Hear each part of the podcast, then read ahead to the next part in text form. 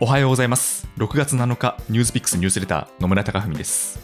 この番組ではソーシャル経済メディアニュースピックスで毎朝配信されているデイリーブリーフィングと連動して5分間で一つだけ今日知っておきたいニュースを解説していきます。ぜひ朝のお時間のおともにお付き合いいただければ嬉しいです。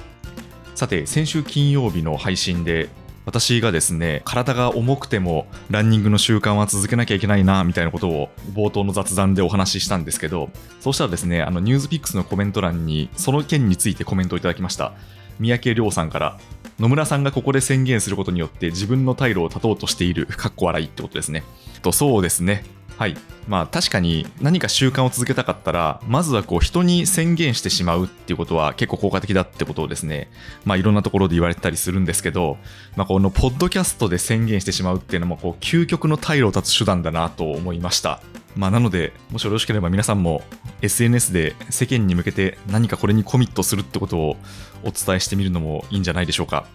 さて今日のニュースは国際的な課税ルールについてです G7 の財務省会合が5日閉幕し共同声明が採択されましたそこでは法人税の国際的な最低税率に加えましてグローバル IT 企業に対して適切に課税するいわゆるデジタル課税の導入でも大きく進展した内容になっています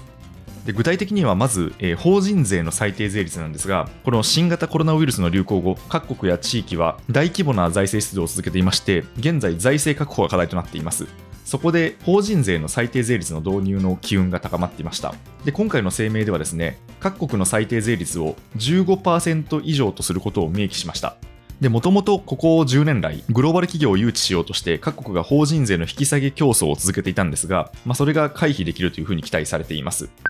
で、もう一つなんですが、デジタル課税についてでして、で、このデジタル課税というのが、特にこう、デジタルコンテンツをグローバルで販売する、まあ、GAFA が代表的なんですが、そういった企業に対して、各国が適切に課税できていないのではないかといった指摘が、もうずっとなされてきました。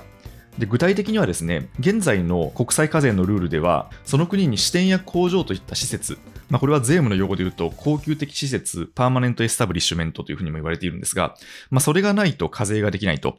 で、一方で、例えば動画であるとかアプリであるとか、まあそういったウェブサービスですね。で、そういったものというのは、顧客が世界各国にいることになるので、実際にこう消費された国の政府が、その IT 企業に対して課税ができないといった問題がありました。で、数年前に問題になったのが Amazon でして、Amazon はですね、実はその日本にも会社とかですね、物流拠点があるんですけど、それがですね、倉庫というふうに位置づけられていまして、で、倉庫というのは実は高級的施設には入らないというのが当時の国際課税のルールだったんですね。で、日本で売り上げた EC の額よりもですね、低い額が売上高として計上されていたということがありました。で、その方針については2019年に改められたんですが、まあそのようにですね、まあこうグローバル IT 企業のサービスというのは割と消費の実態とずっと合っていないということが指摘をされていたということです。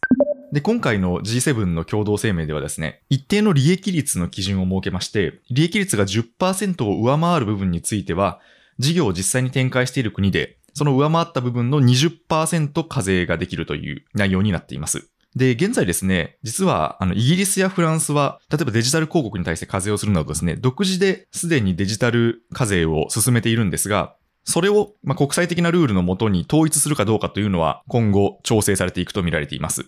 で、もともとこのデジタル課税という論点はですね、2012年からすでに検討が開始されていまして、2019年5月の G7 の会合では、2020年末までの合意を目指すとされていました。ただですね、この GAFA のお膝元であるトランプ政権がですね、2020年に議論からの脱退を表明しまして、で、この国際的なルール作りの議論が長引いていました。ただ、バイデン政権に変わりまして、これをもう前に進めるという姿勢が見えまして、それでまあ今回の一歩前進という結果につながりました。で、このグローバル IT 企業がこの低い税率を謳歌できているというのはですね、一重に低い税率を設定している国があるということで、代表がですね、アイルランドでして、で、アイルランドはですね、12.5%というですね、国際標準よりも低い税率を採用しています。それでここ数年来、グローバル企業の誘致に成功してきました。ですので、今回の G7 の声明に対してはですね、どの方財務大臣が、いかなる合意も小国と大国、先進国と発展途上国のニーズを満たすものでなければならないとツイートしまして、警戒感をあらわにしています。GAFA のサービスはですね、まあ、日本人も本当に多くの方が消費者としてはすごく便利に使っていると思います。でただですね、これもその経済がコロナ後にシフトしていってるということの一つの表れなんですが、まあ、やはりだんだんと財政というのを引き締めていかなければいけないと。でまあ、そういった中で、まあ、現在その歪みが生じている部分については是正していこうという各国の意思の表れだと読み解くことができます。ニュースピックスニュースレター野村貴文でした。今日もいい一日をお過ごしください。